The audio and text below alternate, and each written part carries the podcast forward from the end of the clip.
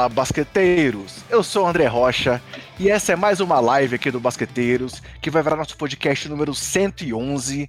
E para falar de Brooklyn Nets hoje, tenho comigo dois convidados, dois amigos mais do que especiais, que são Guilherme Taniguchi e Leonardo Paglione, os nossos queridos Splash Brothers, que vão aqui destrinchar o time do Brooklyn Nets, começando pelo famoso Big Tree, até os veteranaços que chegaram aí, e falando também dos novos jovens valores que estão aí no time do Nets e que vão formar esse elenco estelar que tem tudo aí para chegar ao final da NBA, ao que tudo indica, desde que as lesões não atrapalhem mais uma vez, né? Um abraço para você, Gui, um abraço para você, Léo, e deem aí o olá pra galera que tá aqui com a gente nessa live hoje. Começa você, Gui. Fala aí com a galera que tá aqui com os basqueteiros hoje. E aí, André, é um prazer aqui estar contigo mais uma vez, mais um podcast junto, mais uma live juntos, então, prazerzaço você nos receber e um prazer aqui aceitar o convite. Começamos ali, vocês começaram, você começou primeiro que nós, mas trocamos sempre muita ideia, né? Então, é um prazer estar junto aqui, é, participando de mais um uma parceria aqui com o Basqueteiros. A gente já divide o espaço lá no Jumper Brasil, então, mais uma vez, consolidando essa dinâmica. Agora você precisa convencer o Léo aqui, para o Léo querer te convidar, viu? O Léo é nosso Relações Públicas aqui do Splash Brothers, ele que organiza as participações aqui, então eu falo pro Léo lá, já é a terceira vez, hein? abro um espacinho pro André, mas ele tá meio chateado contigo nas ligas de fantasy não quer, não quer abrir muito espaço. Mas você falou do jogo do Brasil, André, eu não tava nem pensando nisso, viu? Pra ser honesto, na minha cabeça eu só tinha futebol americano hoje, a estreia do futebol americano, então nem lembrava do jogo do Brasil hoje, para ver como a seleção brasileira também tá com moral, pelo menos comigo, comigo, né? Mas falando em seleção, hoje é um dos melhores times da NBA. Nós estamos nosso, acabamos de gravar nosso podcast aqui falando de listas, top 5, coisas do tipo, Brooklyn Nets foi o melhor time para mim e pro Léo lá, na expectativa para a próxima temporada. Legal. Pois é, Léo, você, o Gui acabou de comentar aí, você tá achando ruim aí que eu não aceitei algumas trocas que você propôs em duas ligas de fantasy que a gente tá jogando, mas vamos lá, mais uma vez o convite foi feito, você topou, as portas aqui estão sempre abertas, espero que as portas lá sejam abertas para mim também, Léo, beleza? Bem-vindo mais uma vez e dá aí sua boa noite, seu bom dia, sua boa tarde para quem vai ouvir aqui você participando mais uma vez aqui do Basqueteiros, cara.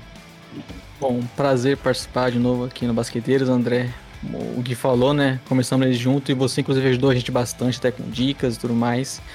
Sobre fantasy, realmente aconteceu esses pequenos avanços, mas deixamos para lá, né? Eu fico feliz de estar tá participando, participando aqui no, no Basqueteiros para falar sobre o Nets. E você estava até falando de panela, viu, André? Eu acho que você trouxe fazendo a panela aqui, né? Juntando o Splash Brothers com o Basqueteiros. Acho que tem tudo a ver com essa live.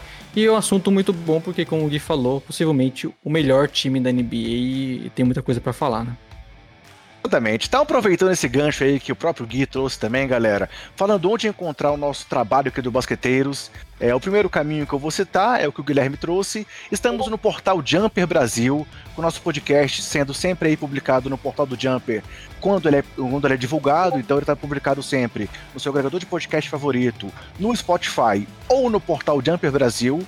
Temos o trabalho do Basqueteiros também saindo nas redes sociais, sempre com o nome Basqueteiros, o nome do usuário, arroba BasqueteirosNBA, e temos nosso trabalho também em vídeo no YouTube, com o nosso canal youtube.com.br basqueteiros. Então, o trabalho sai sempre em vídeo, sempre em áudio e trazemos tudo em primeira mão da NBA nas nossas redes sociais com o arroba basqueteirosNBA. Parceiros do Jumper e somos parceiros também da loja Odyssey. E, já que o assunto é panela do Nets, eu estou hoje aqui, ó, vestindo uma camiseta da Odyssey que traz justamente o tema panela do Brooklyn Nets. Eles lançaram no ano passado, na temporada passada, essa camiseta aqui, ó, do Cooking do Brooklyn aqui. E nós temos o nosso cupom de desconto do Basqueteiros lá no Odyssey. Se você quiser comprar no Odyssey com 10% de desconto, é só usar o cupom Basqueteiros ou clicar no link que está aqui na descrição, tanto do vídeo quanto do podcast, que você tem esse desconto especial lá no Odyssey. E além disso, temos também os nossos produtos basqueteiros lá na Odyssey. Temos a nossa camiseta, o nosso moletom, a nossa caneca super especial, que eu também estou usando ela aqui, ó. Sempre está me acompanhando aqui nas lives. E temos uma novidade super especial, que é um modelo lançado recentemente, que foi um desenho feito pelo nosso querido Luiz Felipe Arte do Área Pintada. Então temos mais esse modelo especial aí para vocês. Então se vocês quiserem ter um modelo do basqueteiros aí na sua casa, temos toda essa linha especial também lá na Odyssey. Confira, compre e nos ajude a crescer cada vez mais. Beleza, galera? Então vamos lá, Gui, vamos lá, Léo. Vamos falar agora então de Brooklyn Nets e destrinchar esse elenco para a próxima temporada? Bora. Bora.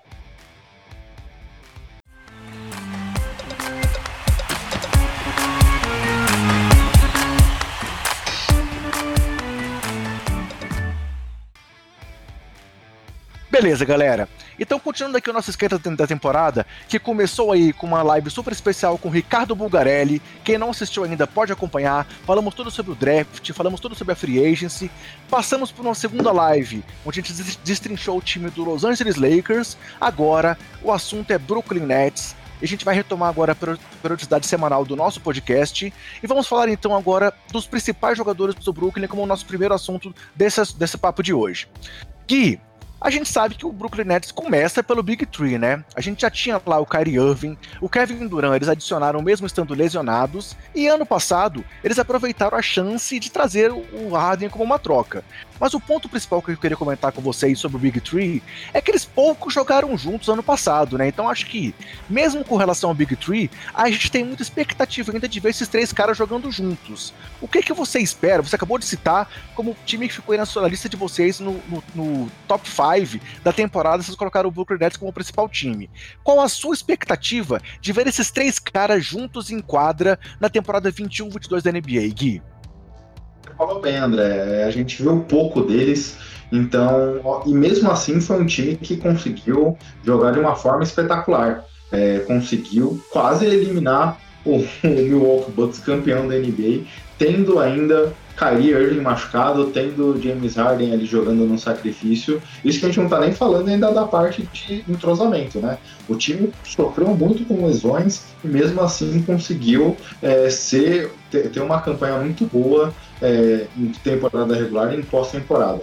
Com esse período de treinamento, com esse período de adaptação, eu espero uma melhora grande. É, não só na questão ofensiva, porque acho que eles por si só conseguem se é, definir muito bem ali. A gente viu o Harden já tomando mais as ações ofensivas, criando as jogadas, sendo o, o líder de assistências do time e tudo mais. Kyrie e o Duran é, combinando muito para o protagonismo de finalização das jogadas, mas acho que tem um potencial de melhora, inclusive, é, desse time, não só na questão ofensiva, mas nas outras partes do jogo, transição, parte defensiva e tudo mais, que a gente viu, por exemplo, no primeiro mês ali, basicamente, dos dois jogando juntos, o Nets com o pior é, com a equipe que mais sofria pontos no garrafão. Isso foi melhorando ao longo do tempo. A gente viu uma equipe mais segura ali no final da temporada regular.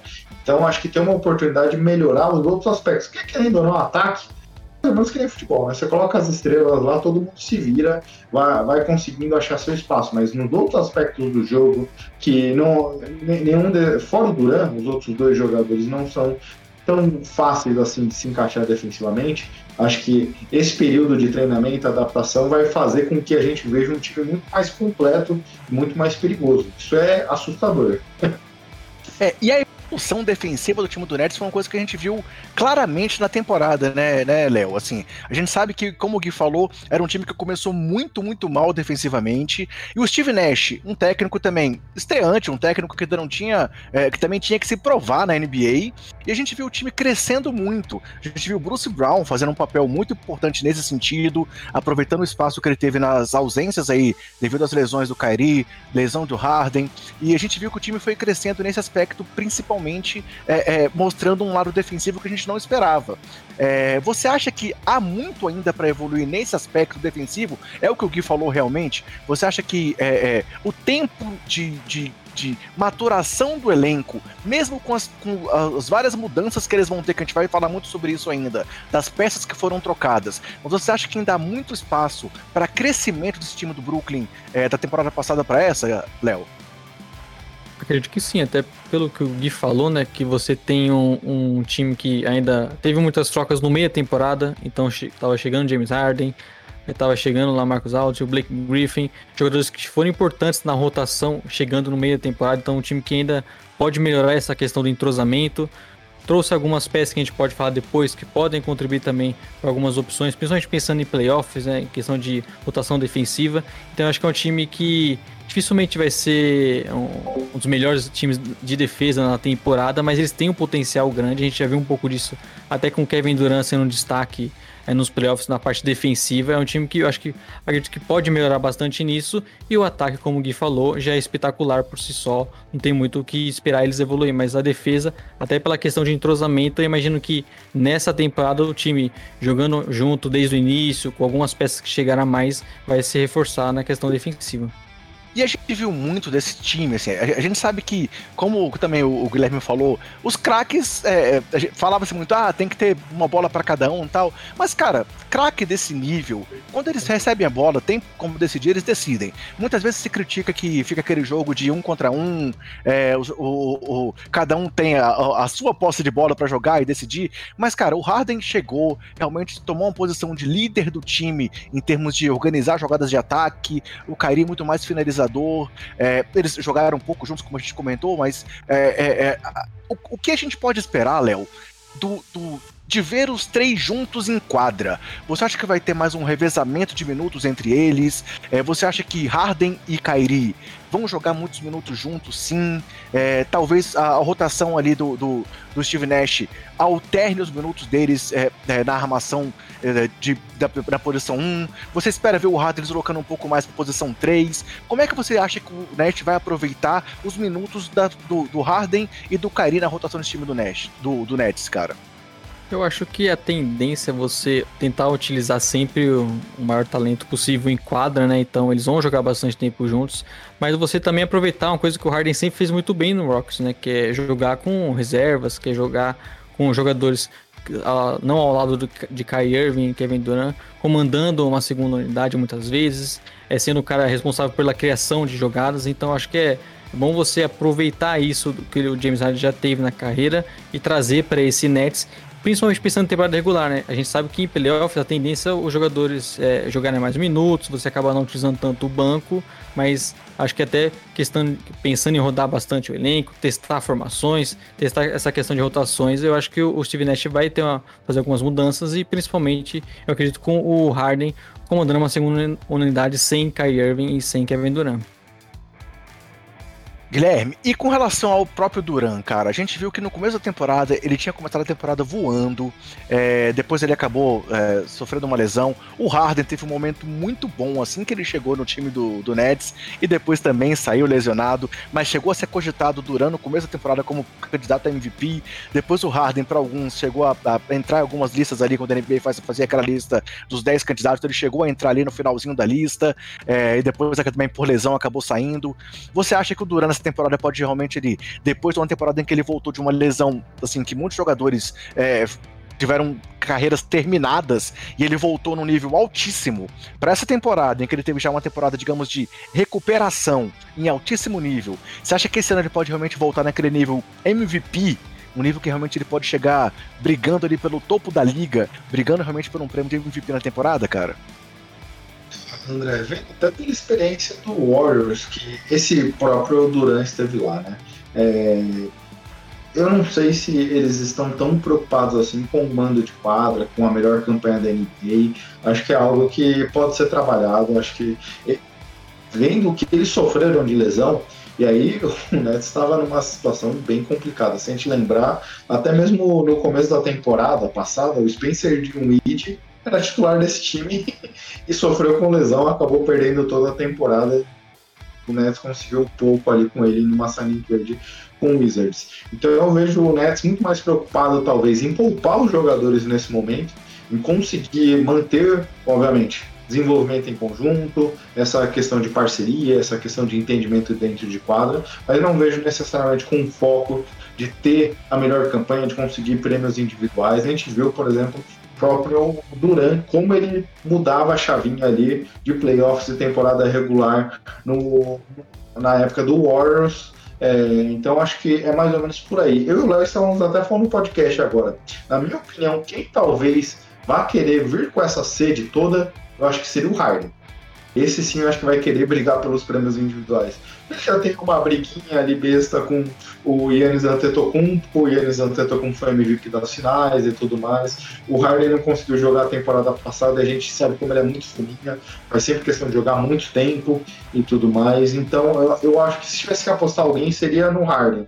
Acho que o Duran já numa fase ali de 32 anos, a gente viu até mesmo em alguns jogos ali de playoffs eles poupando na temporada regular, eles poupando até na questão defensiva, não ia pro embate ali dentro do garrafão e tudo mais. Acho que ele ali, o Nets, tanto o Nets quanto ele, tratam a questão da saúde física de uma maneira, do Duran especificamente, com muito cuidado. Bem, isso me deixa feliz abrindo um parênteses aqui do Fantasy de novo, porque eu tenho ele numa liga, tomara que esteja certo. eu, eu, até dispensei ele, André, você não vai acreditar numa liga, cara. Meu Deus! Eu, eu tive a oportunidade de pegar o Yannis numa troca ali que, a meu ver, era um preço bem baixíssimo. Eu falei, cara, para eu renovar o Yannis eu preciso fazer uma loucura aqui, então vamos nessa. Ah, tudo bem, tudo bem. É loucura aceitável, então. Beleza, então sobre o Big Trio que eu tinha para trazer para perguntar para vocês era isso. Não sei se vocês querem fazer mais algum comentário que envolva um dos três grandes craques aí do time. Mas passando então para as peças que permanecem no elenco, eu fiz uma lista aqui trazendo três nomes, que são o Joe Harris, o Blake Griffin e o Bruce Brown. Eu trouxe o Bruce Brown acima de alguns outros nomes jovens, como por exemplo do Nick Claxton, que continuou no elenco, porque são três peças que eram peças chaves na rotação já na temporada passada. O Joe Harris foi muito mal ali no final dos playoffs, né? Teve uma série muito, muito ruim contra o Bucks, muito mal nos arremessos, foi realmente decepcionante, mas foi um dos grandes arremessadores durante a temporada regular. É um dos gatilhos aí que a NBA tem é, é, é, já algumas temporadas. O Blake Griffin claro, não tem os números de outras temporadas, mas voltou inclusive a enterrar algo que ele não fazia lá no Detroit Pistons e segue como um jogador veterano ali, que teve um papel importante, é, principalmente pelo impacto que ele tem dentro de quadra ainda. E o Bruce Brown é um cara que ainda tem muito a evoluir, um jogador com um grande aspecto defensivo e que aproveitou os minutos que ele, que ele teve em quadra aí, é, principalmente nas lesões do, dos outros grandes, três nomes é, que tiveram durante a temporada, tanto Duran, quanto Harden, quanto Kyrie. Então eu trouxe esses três jogadores num bloco como jogadores que foram mantidos e que vão ter um papel importante na rotação do elenco. É, desses três jogadores, eu acho que os três seguem com um papel muito importante na rotação do elenco. Algum dos três tem um destaque maior é, para você, Gui? Para mim, eu botei os três no mesmo nível ali de que vão continuar contribuindo, vão ter um papel importante, é, talvez até um pouco ali de segundo, segundo escalão abaixo das três estrelas. Algum deles você destaca um pouco mais, talvez o Blake Griffin pelo impacto, ainda que não tenha mais é, é, tanto aquele nível de All-Star, ou você acha que talvez o Joe Harris, se ele voltar a acertar aquelas bolas que são importantes de longa distância, ou você acha que realmente os três estão no mesmo nível ali, num segundo escalão abaixo dos três grandes astros, Gui? É, é, curioso você falar que eu tava pensando aqui. De, de, primeira eu pensei no Joey Harris, porque o que ele traz ali ofensivamente nas bolas de três é algo fundamental. Você tem o Barba, os três podem chutar de três, né? Os três chutam de qualquer lugar da quadra, então não é necessariamente um ponto de preocupação. Mas a gente via como o Barba. E detalhe, exemplo, os três criam o próprio arremesso, isso é uma coisa que é muito importante sempre lembrar, né?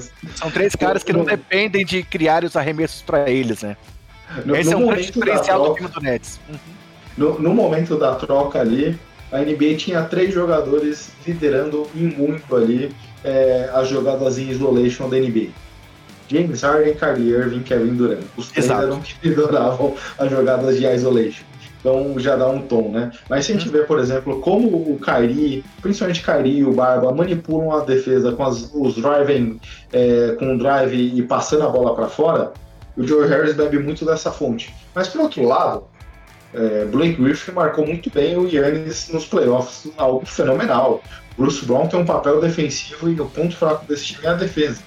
Então, acho que eu, no primeiro momento, pensei que, putz, talvez um aqui, outro ali pode ter um destaque a mais, mas no final da conta, tô contigo.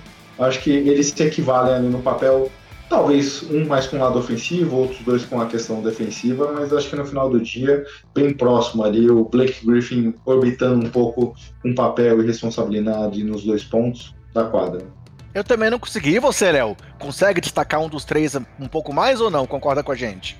Eu acho que eu destacaria um pouco mais o Blake Griffin e o Bruce Brown. Porque, por essa questão defensiva, né? A questão também do garrafão, como o Gui falou, do, do Blake conseguir marcar um, bem um cara como o Yannis Então você ele traz uma, uma, uma coisa diferente para esse elenco do, do Nets, que a gente sabe que sofreu bastante, né? Porque você acaba tendo três é, grandes caras que acabam pegando o salário todo da equipe e você tem que acabar montando o resto do time com, com jogadores de contato mínimo, eles estavam sofrendo um garfão. Eu acho que o Blake Griffin foi muito bem a temporada, como você até falou, enterrando, mostrando ser um jogador que pode, pode arremessar de três. Então eu acho que ele é mais essencial, ele o Bruce Brown, pela questão dessa parte de ser uma posição que eles necessitam mais, e até o Bruce Brown também pela questão defensiva, né? Um dos grandes jogadores defensivos desse time.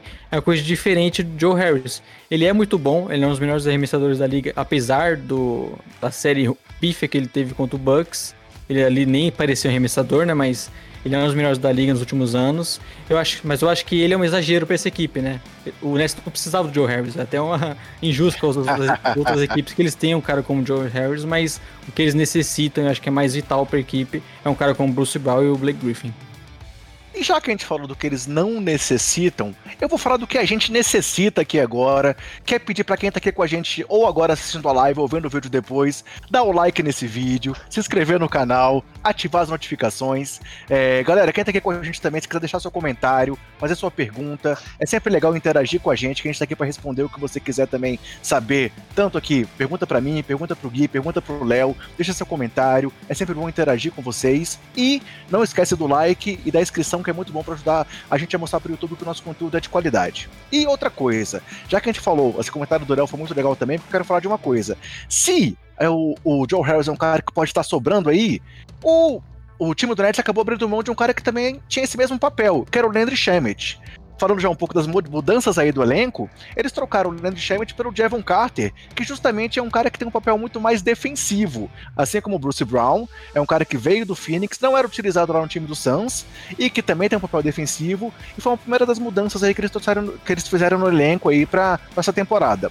Além disso, trazendo mais aí as mudanças que eles fizeram, trouxeram Pat Mills, um veteranaço aí, que pode não ser mais aí o. não pode não ser o FIBA Mills, mas é um cara que contribui, que tem suas bolas de três, é, pô, contribuía demais lá no time do, do San Antonio Spurs, mete suas bolinhas de três, é um veterano que vai ajudar muito na rotação, ainda mais se acontecerem as costumeiras lesões do Kyrie Irving. Não tô torcendo para isso, mas a gente sabe que é uma coisa que o, o Kyrie tem lesões aí variadíssimas durante a carreira e é bom ter um cara que tem essa, essa regularidade do Mills, um elenco que possa ajudar. Trouxeram também o DeAndre Bembry, que é um cara aí de cinco temporadas na carreira já, que pode contribuir. Um veterano do James Johnson, que também é um cara que pode ajudar aí na rotação da ala. Trouxeram aí já aí uma das últimas adições, que foi o Paul Millsap, porque, pô, um jogadoraço, também já bem veterano, mas que pode contribuir demais é, na rotação. Há quem considera até que ele pode brigar para uma posição de titular.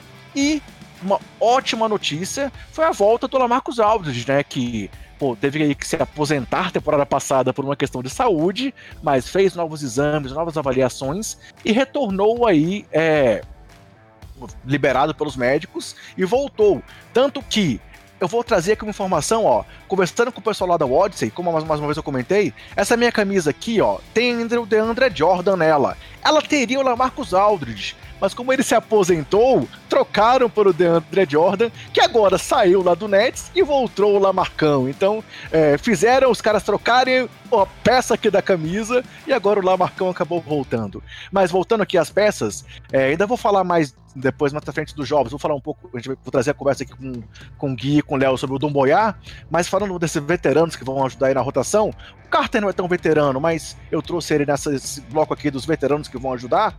É, falando um pouco do Carter, do Mills, do Bembry, James Johnson, Millsap e Lamarcus é, Aldridge. Léo, claro, a gente sabe que o Millsap e o Lamarcus são jogadores de um nível maior, apesar de estar numa um, fase diferente da carreira. São jogadores que já foram ao Star, já tem um, um, um já contribuíram muito mais em outras fases é, é da sua carreira na NBA. Pat Mills é um cara que também tem uma carreira muito mais é, é, uma, Sim, já contribuiu muito mais lá no San Antônio, apesar de não ter chegado ao nível de All-Star. Mas desses jogadores, você acha que a profundidade que eles vão trazer pro time do Nets dão, faz um time dar um salto de qualidade, sei lá, que qual é o nível do salto de qualidade que eles trazem comparado ao time da temporada 2021 com esse que vai ter na temporada 21-22, Léo? Bom, eu acho que é um, um salto considerável, porque por exemplo, a gente falou do Joe Harris, como ele estava arremessando mal, né? Você, ele numa parte, num momento desse Joe Harris, você pode botar um, um, um Perry Mills ali, que ele vai ser um arremessador competente, é também um cara para jogar com a segunda unidade, como a gente falou, de repente o James Harden, o Kai, Kai Irving sendo um armador para completar ali. Então acho que um arremessador muito bom, um cara muito com, confiável para você ter no elenco. Então acho que ter esses jogadores, como até você falou, de veteranos, né, é importante, a gente sabe disso. E por mais que o Paul Millsap, Lamarcus Aldridge sejam caras que você não espera mais jogando tão bem em tantos minutos, são opções que você tem para mesclar, principalmente pensando em playoffs, né? Então, o Millsap um pouco mais até questão defensiva, é, o Lamarcus Aldridge um pouco mais um jogador que você pensando numa parte ofensiva. A gente não sabe como que é, é está a, sa a, saúde dele, né, como vai ser o nível e como eles podem entregar, mas acho que é importante você ter essas peças no elenco para você poder rodar o time, para você testar essas formações durante a temporada e chegar nos playoffs você tem mais variação de jogo, né? É uma coisa que acho que faltou um pouco pro Nets, até porque tinha um elenco muito curto. Então, só de você conseguir trazer essas peças, eu acho que é muito bom principalmente o Perry Mills, que era um cara que inclusive você acabou tirando de um concorrente direto, que era o Lakers, né? Então isso também vale citar, porque eles acabaram meio que é enfraquecendo o Lakers. Nosso, nosso Bulls queria muito o Millsap, inclusive, né, né, Léo? Sim, o Millsap, o Mills, né, o Lakers queria muito o Mills, eu acho que eu falei errado, mas você acaba tendo, é, enfraquecendo os rivais ali e acaba conseguindo um cara que era muito cobiçado no mercado e tem muito valor hoje na NBA. Guilherme, e essa questão aí do, do Lamarcão, cara? É muito bom ver, ver que, ele, que ele foi liberado pelos médicos e que tem essa chance aí de realmente tentar essa, essa, essa última corrida aí, por tentar essa. Claro, há quem critica essa busca pelo anel, mas se assim, se ele tinha ido para lá no passado e teve essa questão física que teve essa interrupção nessa tentativa de buscar esse título, é bom saber que não foi a saúde que tirou ele dessa luta, né, né Guilherme?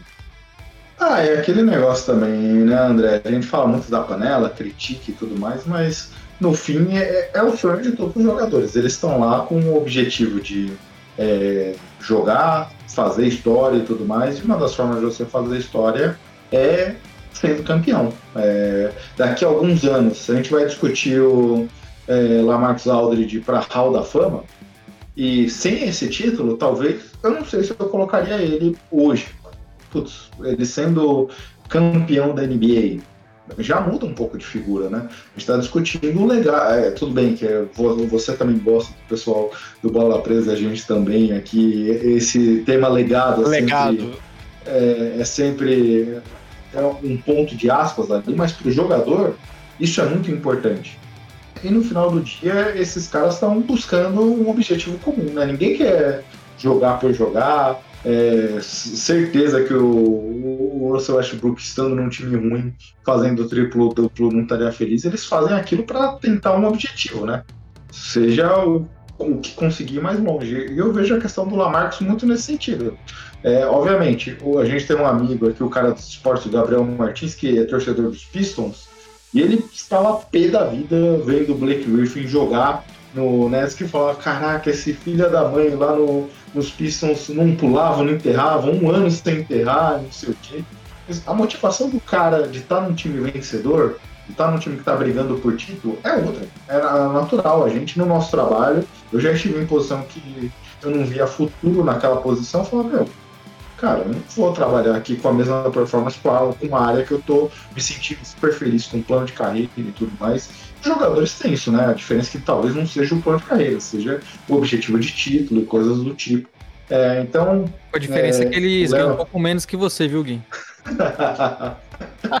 é, o Léo brincava comigo que eu não gostava muito do Lamarcus, que eu acho que o encaixe dele nos Spurs, eu como torcedor dos Spurs, ficava bem incomodado ali, mas é um cara que você torce demais, é um cara que. De, de, aí falando mais como torcedor, né? trabalhou duro na franquia de San Antonio, ajudou bastante.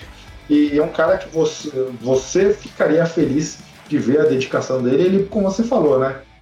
Pessoa ter que parar por uma força maior, externa, é sempre muito chato de ver. É, a gente às vezes debate, putz, quem deveria parar, se aposentar ou não, mas o jogador ali, ele sabe quando ele, ele quer ter essa posição dele poder escolher, né? E, e, é legal o Lamarcus, eu torço muito para que ele consiga voltar. Se te lembrar, acho que ele jogou oito jogos apenas, Mas ele jogou no muito ponto você fala, caraca, dando assistência, bola de três, coisas do tipo, você fala, putz, é a peça que faltava aqui, eles vão ser campeão com o Marcos. Eu espero muito que ele consiga contribuir já da, daquele nível que a gente viu no, nas primeiras impressões. Pois é, esses veteranos, assim, eles não vão ter números é, é, inflados, mas eles vão ter aqueles números que vão estar naquele ponto exato para cumprir o papel que eles têm que cumprir nesses times, né? É realmente é, o encaixe vai ser um encaixe que precisa para esses, esses buracos que eles vão preencher. Por isso que eu acho que muitas vezes tanto o Lakers quanto o Nets foram cirúrgicos nas contratações. Eu acho que eu também também é, sou do time que não critica tanto assim essas panelas. Eu acho que isso faz parte da formação dos times atualmente na NBA. É, é uma mudança que é, é, é, cíclica e nesse momento o movimento é esse. É, a gente sabe que lá no passado realmente os jogadores eram muito mais fiéis às franquias, as franquias eram mais fiéis aos jogadores também. Hoje em dia o, o movimento é diferente, o mercado é, é, muito diferente, as coisas acontecem de outras formas e hoje o movimento é assim. A gente tem que entender que é assim que acontece hoje em dia. Diga, Mas, André, se me permite, a gente, claro. pô, a gente lá no Splash Brothers tem feito ali uma brincadeira com a edição do podcast fazer contar um pouco daquele ano específico, né? Uhum. É, a gente passou no, na nossa edição 06, que é a centésima sexta, do título do hit, que o Gary Payton foi lá. Um ano sim, antes ele tinha sim. o Lakers tentar ser campeão. Então, sim. é natural. A gente às vezes vê também algum veterano desde os anos 80 lá no. E ele foi campeão no Hit, né? Ele, ele foi campeão Sim. no Hit. Exato. Então, às vezes a gente acaba sendo muito romântico, mas sempre teve isso, né? Sempre, Sim. Agora talvez exponencializou de alguma forma, mas sempre teve essa busca também de jogadores por anéis. E quando se fala muito dessa questão da panela, ah, é como se o Lamarcus Aldridge e o Blake Griffin tivessem naquele auge deles quando eles eram star. Não é. Eles vão ter esse papel de jogador secundário, mas que com a sua experiência e com a sua qualidade técnica, ainda que veteranos, vão preencher minutos de forma que a qualidade deles vão ajudar o time. E isso vai ser positivo. Beleza. Qual o mal disso? Eu não vejo mal nenhum nisso. Então acho que realmente é, é, é, é bom para os times que têm a qualidade de ter os outros atletas e conseguem preencher o time dessa forma. Para mim não tem nada de errado nisso. Mas Gui, ainda falando contigo, só para poder aproveitar esse gancho de torcedor, e aí, ver o Pat Mills com essa camisa do Nets, também vai ser sofrido ou não? Não, tranquilo, fico, torço muito por ele, porque os Spurs estão tá em outro momento agora, né? Os Spurs estão tá indo por uma reconstrução, então você quer que esses veteranos que ajudaram muito a franquia San Antonio se manter relevante, o Perry Mills foi campeão com o time, espero muito que ele consiga buscar mais, mais um anel aqui, porque é um cara que eu tenho um carinho gigantesco ele, lá Marcos. Tem, tem um carinho gigantesco. Mas o Kawhi, de todos os outros, a gente torce bastante. Beleza. Léo, vamos lá. É, o Gui comentou um pouco aí sobre o período. o Léo indo aí da questão do Kawhi. Mas vamos lá, Ka Kawhi à parte, nós vamos trazer o Kawhi para discussão hoje.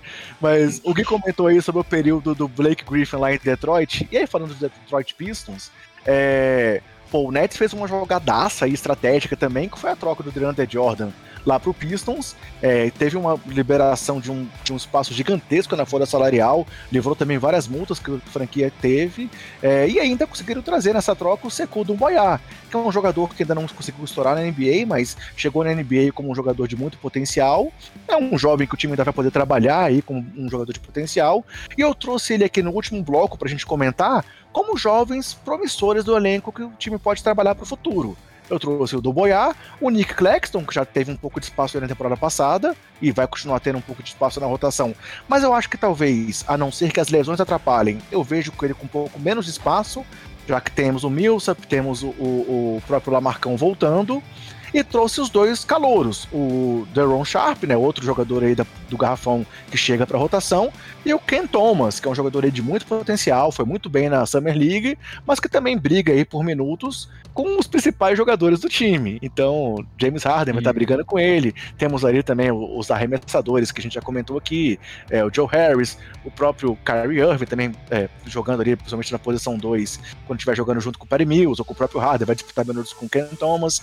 Mas esses são, são quatro jogadores que eu trouxe como jogadores de potencial que vão ajudar o time no futuro. O que, que você pode falar dessa molecada aí que o time do Nets tem e o que, que podemos esperar para esse futuro da franquia Nets? São jogadores que a gente pode podem contribuir de alguma forma já nesse primeiro momento? Você acha que pode ter algum espacinho para essa molecada já agora ou só vão esquentar banco por enquanto?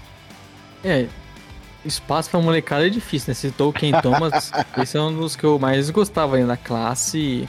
Baita pontuador, a gente até viu um pouco disso na Summer League, né? Mas até pelo time que ele vai jogar, acho difícil ter tanto espaço assim, mas é um cara que é um bom valor até pra você se envolver nesses próximos anos, assim como você com o que é uma, até uma decepção, né, do draft dele. Inclusive, eu tava. Você falou dele, eu tava lembrando aqui que naquele mock draft que o Bulls tinha a escolha 7, né? Com a maioria dos anos, eu coloquei ele no Bulls. mas ali era um mock por gosto, a gente sabia que ele não ia sair tão alto assim, mas. É, é um cara que tinha muito potencial, a gente imaginava ele jogando, defendendo 4, 5 posições na NBA, até pela questão física, desenvolvendo a questão ofensiva, mas acho que isso nunca aconteceu. É, é, ainda é um cara muito jovem, então é meio que uma segunda chance para ele. Embora nesse mesmo questão do Nets, né? Não é, o Nets não vai dar o tempo de quadra para ele desenvolver, não vai ser o time que vai desenvolver ele. Talvez seja até um cara para você pra, tá vendo o Nets trocando por um veterano daqui para frente. Então, acho que até o Nets conseguiu esse cara, assim como pode ter um Ken Thomas também, com valor para você, um ativo para você trazer um cara que vai é, ser útil na rotação é, para trazer um cara útil na rotação no, depois, porque eu acho que ainda é. Você, quando do Boiá, não entendi o motivo do Pistons desistir dele tão cedo, já que é um time que está em reconstrução ainda, né? Mas não, não, sei se vai ser no Nets que vai desenvolver ele bem, então. Vai pegar um monte de, de escolha de segunda rodada, né? Realmente eu não entendi. É, é ainda pra pegar multa, né? Acho que eles. Eu, eu entendo que o time que está vendo ele dia a dia existiu, então, e ele realmente não foi bem, nunca mostrou o que a gente imaginava ele evoluindo, mas ainda é muito cedo, né, para um time que é muito jovem. Então, eu não entendo você desistir tão cedo assim de um cara, mas não vejo que ele vai ter tanto espaço no, no Nets, até porque a posição ali, como a gente falou, que eles têm. É, não é. Não tem jogador que você vai colocar esse é o titular na posição 4, até mesmo na posição 5, mas chegou o Milcep, o Lamarcus, tem o Deron Sharp, que é o, Rookie também tem o Clexon que você falou, então é uma posição que eles têm muitos jogadores e eles vão meio que durante a temporada ver qual que se encaixa melhor, qual que é a melhor rotação. Então acho que até pela posição ele não vai ter tantos passos assim. Eu acho que é um cara para você ficar de olho, quem sabe pinte aí numa troca pro futuro para um veterano, pode ser um cara para agregar valor nisso e para uma equipe que faça mais sentido para ele, né? Gui, e Claxton realmente vai ter menos espaço do que teve ano passado, né? Ano passado ele até teve um espaço na rotação ali com o DeAndre Jordan esquentando o banco mais do que se esperava, mas para esse ano não vai sobrar espaço nem pro Claxton, né, Gui? o Léo falou um ponto que me fez refletir aqui, e aí, boa, Léo. É, que é a questão dos talentos, né? Isso, viu, Esse... Eu faço você refletir bastante. Normalmente eu reflito bastante, Léo, por que, que eu fui fazer a parceria com esse cara, velho. Um dia que eu errei na minha vida, mas de vez em quando você acerta. é, é, porque eu, acho que eu, eu, vejo o movimento do Nets nesse sentido, né? E o Sean Marks tem feito bons negócios dessa forma. Juntar talentos, tentar fazer esses talentos virarem outras coisas. Você falou até lá atrás da troca do Shemet, eles né, nessa troca eles trouxeram a pique 29 que veio o Darren Sharp, que é um big ali interessante, tem um potencial de desenvolvimento e tudo mais. O Ken Thomas é um encaixe extremamente difícil. Ele é um pontuador, ele é um scorer nato. Um time que tem talvez os três melhores pontuadores da NBA, é, um, um, dos dez dos três melhores, não vai ter muito espaço, mas tem um potencial. Então eu, eu vejo esses jovens jogadores com muito potencial. E você perguntou do Claxton. O Claxton é, é aquele cara engraçado, né? Porque quando você viu com o Harden, deu um encaixe ali. Ele conseguiu fazer boas jogadas. O Harden adora esses é, pivôs atléticos para fazer pick and roll e tudo mais. Tem um potencial interessante, mas quando você vê também a quantidade de jogadores veteranos ali que podem contribuir, talvez seja deixado um pouco de lado. Mas não duvido amanhã ou depois o Sean Marks pegar um Clexon, pegar um pouco desse espaço que abriu na, de cap, fazer algum novo negócio, tentar alguma nova troca, porque é um tipo que é doido você pensar nisso, porque tem talvez um Big Three fenomenal, tem bons jogadores no entorno, e ainda conseguiu juntar. O Léo falou do Dom Boia, que todo mundo adorava na época do draft, né, até agora não se desenvolveu. Acho que é um dos erros do Pistons nesse processo que vem sendo positivo no seu processo de reconstrução. Esse é uma das falhas. Mas tem bons talentos, Ken Thomas, Nick Claxton. Gosto de olhar para esse Nets e, e posso imaginar que eles ainda farão bons movimentos para o futuro aqui, para algumas trocas interessantes. Já que você falou de movimentos futuros, mais uma coisa que eu queria trazer para discussão: tem um cara que tá no mercado e que desde o ano passado tá doido para ir para cima do Brooklyn Nets, né? Que é um cara que para muitos já virou só podcasters, que podcaster, que é o JJ Redick. Ele tem espaço nesse elenco ainda, Gui? Você acha que cabe ainda nesse time? Ou já tem, tá, não tem mais espaço para ele na NBA, cara? Olha, pontuar. É, caras que chutam de três sempre tem espaço, né? A gente viu o Kyle Korver jogando até. Já aposentou! Já aposentou! Mas o J.J. Redick, essa passagem dele no segundo ano do Pelicans, e, e, tudo bem, ele chegou no meio da temporada, mas ali nos Mavericks eu achei bem decepcionante. Ele sofreu com lesão também, no Pelicans ali, ele sofreu com lesão, então prejudicou. Mas vendo ele essa última temporada, eu achei que ele tava se arrastando em quadra, viu, André? Então não tô muito confiável, não. Eu também tô achando que, assim, ele já não conseguiu o espaço que ele queria no passado. E, e se fosse pro Nets levar ele, eu acho que ele já teria levado. Então tô achando que talvez o DJ Redick já tenha. Ele queria já tenha... morar em Nova York, né? Exato. Então, mas é como que falou, né? O cara ganhou um final de carreira. É, querer morar em Nova York, acho que muita gente quer, né? É. Tô aceitando o contrato também, viu, Nets? Não arremesso tão bem, mas eu. eu também não, não, sei se eu gravo podcast tão bem igual o DJ Edic, mas quem sabe, né? Léo, e aí? Da, daquela galera que a gente fica aí sempre, ah, todos, todo ano, ah, vai ser dispensado e pode ir pra lá, pode ir pra cá. Kevin Love pode ser dispensado. É, John Wall pode ser dispensado. Você acha que algum desses nomes tem chance do Nets conseguir levar para lá? Assim como o Lakers pode levar o Kevin Love, assim como o Nets pode levar o Kevin Love. Algum desses nomes você acha que o Nets seria, será um principal candidato para levar para lá caso caso seja realmente dispensado da sua equipe? Ou fica no rumor de sempre? Eu, eu tô perguntando porque eu, eu não consigo acreditar que Kevin Love vai ser dispensado, como todo ano tem essa conversa, é. que sempre acaba ficando no Cavs. John Wall, ah, vai ser dispensado e acaba ficando. Eu, eu não acredito. Tô perguntando porque eu quero saber se vocês acreditam que algum desses nomes ainda vá ser é. dispensado é. e possa parar o time do Nets como mais uma das peças é, para esse estelar elenco. Bom, Kevin Love, eu acho que deveria ser dispensado, viu? Porque o time tem muitos alas na posição ali, né? Bigs, você tem o nem chegou agora. E não faz sentido ter o Kevin Love lá ocupando minutos de jovens. Não faz sentido ele estar tá no Kevin nesse momento. Eu não sei se era o ideal pro Nets, né? Eu, provavelmente eles iriam ir atrás dele e, e seriam um dos favoritos a conseguir, mas já trouxeram o Blake Griffin, o Lamarcus Aldridge, o Millsap, mais ou menos a mesma posição ali. Não dá para imaginar você jogando muito os dois juntos. Então eles dividiram, dividiram minutos entre eles. Então não sei se seria a melhor opção dele é, pro Nets, mas é aquilo, né? É um time que tá conseguindo só entregar contratos mínimos. O Kevin Love é um cara que se você tem a chance de pegar, você acaba trazendo, até para não deixar ele é, reforçar um rival, mas eu acho que desse que você citou, o que eu imaginaria sendo dispensado poderia ser o Kevin Love, embora essa novela já tenha uns três anos.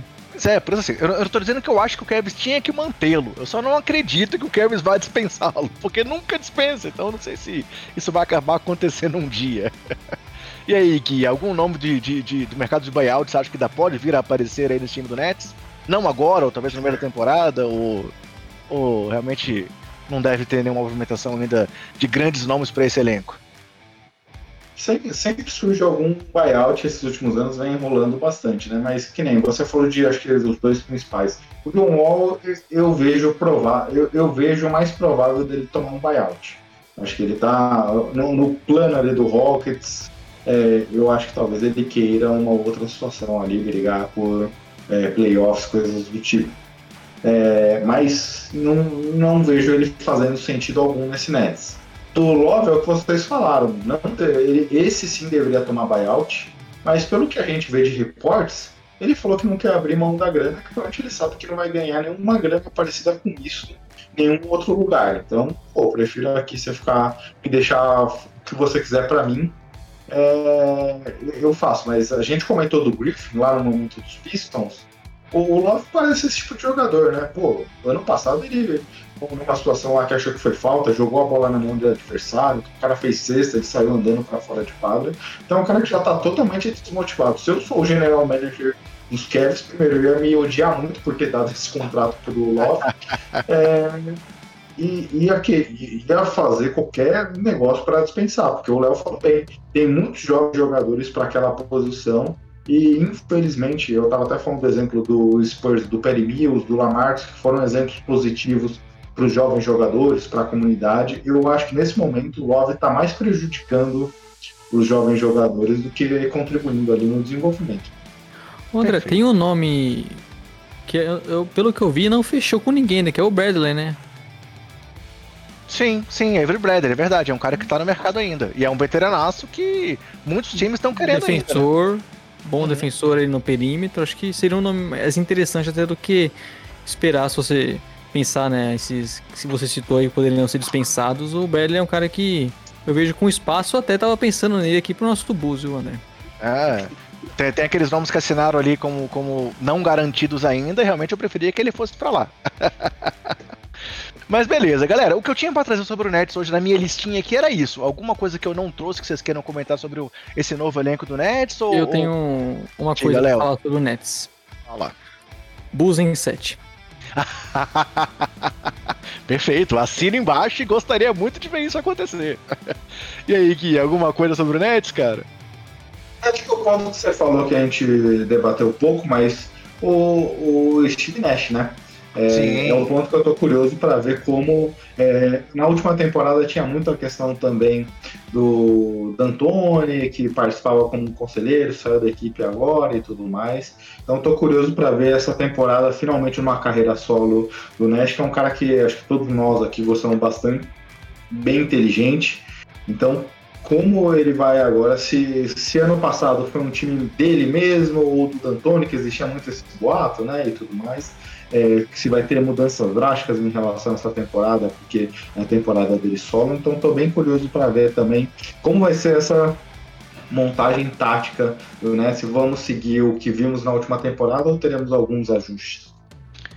Beleza, muito bom, bem comentado. Assim, realmente é bom a gente esperar para ver como é que vai ser esse time, esse, esse novo técnico sozinho, solo agora na NBA, né? É um cara que, como jogador, é inquestionável, super inteligente, um dos maiores armadores da história da NBA. Fez um bom trabalho, a gente não pode dizer que lidar com essas estrelas é algo muito complicado. E a gente não viu nenhum rumor de briga de vestiário, de problemas maiores, assim. Pelo menos eu não lembro de ter visto nada que tenha vazado assim. Isso já é um fator muito positivo, até porque essas estrelas. Isso que tem o Kyrie Irving, né? Exato, as estrelas que estão lá costumam dar problema. Duran não é fácil de lidar, Kairi não é fácil de lidar, Harden não é fácil de lidar, então foi uma coisa que foi muito positiva. E vamos ver como é que vai ser ele realmente sem essa sombra é, é, que era o D'Antoni do lado dele.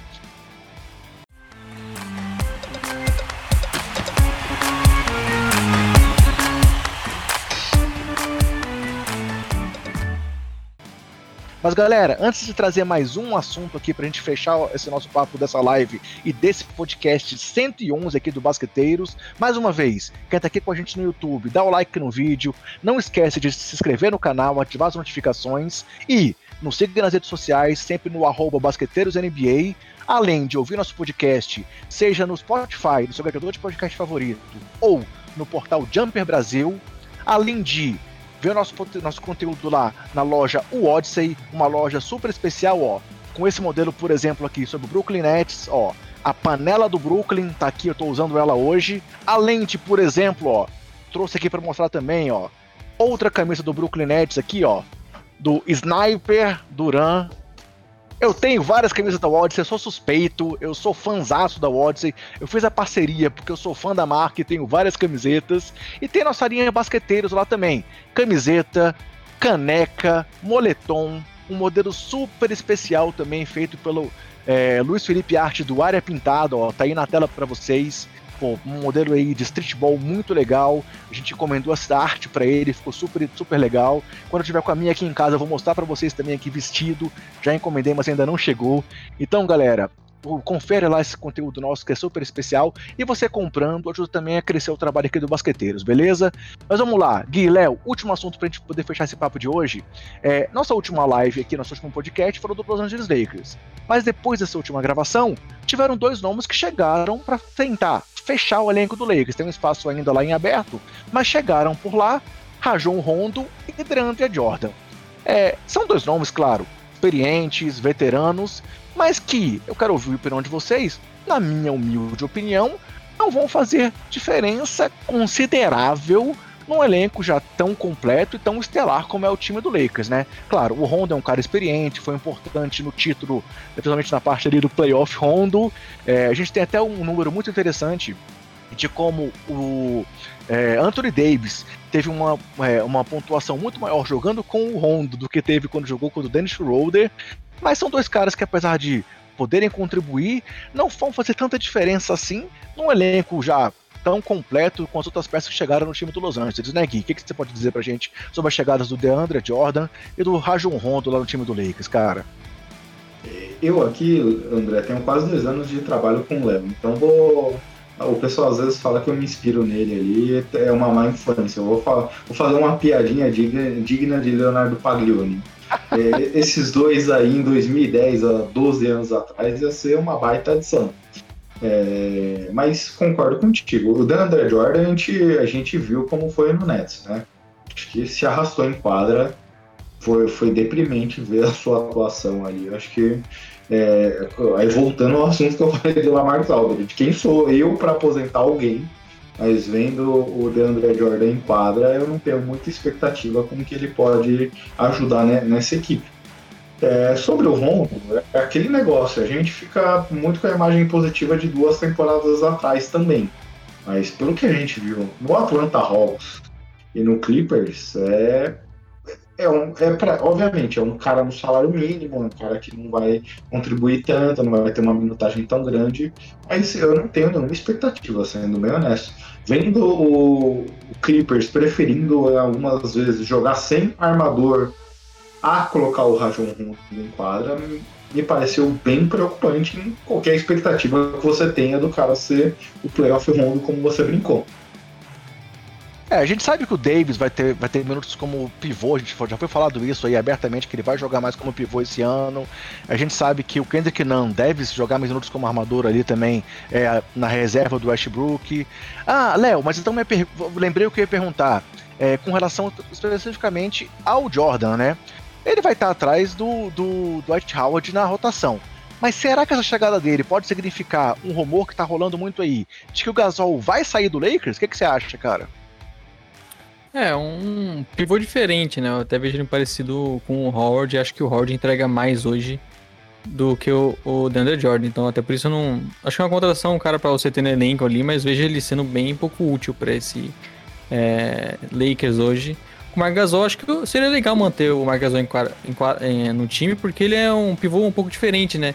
Embora também é um desses que a gente assistiu bastante aqui hoje, de o cara já tá no final de carreira, não entrega nem perto do que já foi, mas é um jogador inteligente, é um bom passador ainda, pode passar a quadra. É um pouco até diferente desses pivôs que o, que o Lakers já tem com o Howard e o André Jordan. Então eu imagino que seria legal manter o Marc Gasol, até prefiro manter ele do que ter o DeAndre Jordan, mas a gente não sabe o que, que o Lakers está pensando, até mesmo que o Marc Gasol está querendo, né? Beleza. Então, perfeito, galera. Eu tinha, o que eu tinha para dizer aqui para essa nossa conversa era hoje. Ou, oh, desculpa, para nossa conversa era isso, não era hoje. É, tava dando aqui, ó, intervalo de jogo. Brasil 2 a 0 para quem tem interesse aí de saber como é que tá. Brasil e Peru. É, noite também de estreia da NFL. Não vou fazer é... piadinha com o Peru, viu? O Gui falando de mim aí, eu não faço esse tipo de piadinha, não. então, ó, quem tá aqui com a gente na live até agora, pode ver o segundo tempo do jogo. Quem quer acompanhar a NFL, pode acompanhar agora. Foi muito bom ter vocês aqui com a gente. Gui e Léo, brigadão por mais uma vez dividir esse espaço aqui comigo. Pô, são dois parceiraços aqui dessa nossa empreitada aqui pelo bem do basquete. A gente sempre fala que, pô, essa galera aqui do, da podosfera se apoia demais e vocês são mais do que isso. São parceiraços mesmo, são brothers que eu fiz aqui, meus brothers, Splash Brothers aqui desse mundo do basquete. Bom demais contar com vocês mais uma vez. Contem comigo sempre que precisarem também. E galera, quero pedir para vocês também falarem sobre o trabalho de vocês, se despedirem da galera, para depois eu poder dar meu recado final aqui para galera que curte o trabalho do Basqueteiros. Gui, Léo, se despeça aqui do pessoal, cara. André, obrigado. Como você disse, você chama, é uma honra aqui poder atender. A gente não conseguiu atender aquele dia que você falou, porque eu já ia gravar um negócio no Jumper, aí complicou, mas a gente conseguiu casar as agendas para essa semana, porque é um prazerzaço poder é, participar aqui com, contigo. Eu tava até brincando que o Léo falou que, putz, durante a intertemporada que eu vou tirar um, uma série de live, mas o pedido do André a gente não pode negar, né? Então, estamos juntos já há bastante tempo aqui, não só nas câmeras, mas conversando. Você nos ajudou bastante, a gente sempre vai trocando uma ideia. Então, é um prazer. É muito mais do que participar da live. Aqui é trocar uma ideia entre amigos e, é um prazer estar contigo aqui nessa empreitada. A gente está em Twitter e Instagram com o podcast Splash BR, também em, to, no, em todos os agregadores com Splash Brothers e como você comentou, também no live do Jumper, tanto basqueteiro, no site do Jumper, tanto basqueteiros quanto Splash Brothers, disponível lá no, no site do Jumper ou em qualquer outro dos agregadores. Toda segunda-feira, às 7 horas da manhã, a gente divulga nosso novo episódio. Tá indo essa semana, esse momento aqui, fizemos bastante joguinhos, fizemos algumas brincadeiras aí de é, redrafts, coisas do tipo. A gente brinca lá do nosso multiverso, então tem alguns podcasts legais. E estamos trabalhando aí, né, Léo, para soltar alguns podcasts especiais, só fechando as agendas com convidado, para começar a fazer um, uma série de podcasts aí novos. É, legal. trazendo um especial, né, Gui? Que com convidados especiais e você fala que eu não convido o André, mas possivelmente o André também vai em algum momento participar também, né, Gui? Eu até tava. tamo junto, tamo junto. Eu falar, mas, pra, mas pra chegar no Bulls, Léo, vai demorar um pouquinho. tá olhando nas, nas Não, mas o, o André, eu vou falar a minha estratégia com ele. Eu tô deixando o André mais pro final, porque pra gente falar do título do Bulls. Que tá próximo de acontecer, a gente sabe disso.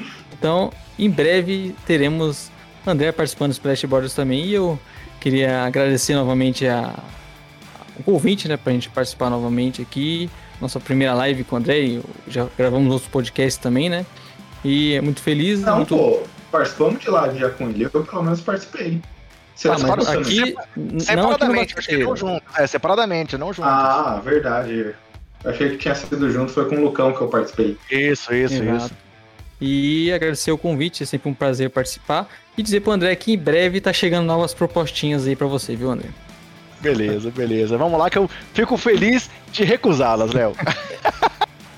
Tranquilo, galera. Obrigadão mais uma vez, então. Pessoal, quem tava aqui na live, eu agradeço pela presença. Quem tá curtindo isso depois aqui no YouTube, valeu, obrigado. É muito bom trazer esse trabalho novo em vídeo para vocês. Ainda é uma novidade pra gente. Quem puder contribuir, contribuir não. Quem puder conferir esse trabalho é muito legal. Quem puder acompanhar a gente em vídeo, eu agradeço. Quem tá no podcast, pô, segue com a gente. É muito legal fazer esse trabalho para vocês. A gente faz isso com muito carinho, de basqueteiros para basqueteiros. E meu recado final é aquele de sempre para vocês. Se cuidem, cuida dos seus e cuida do próximo porque é muito legal a gente estar tá aqui sempre falando de basquete com qualidade, com gente que entende muito do assunto, como são o Léo e o Gui. Beleza, galera? Abração, valeu e até o próximo Basqueteiros. Até mais, galera. Valeu.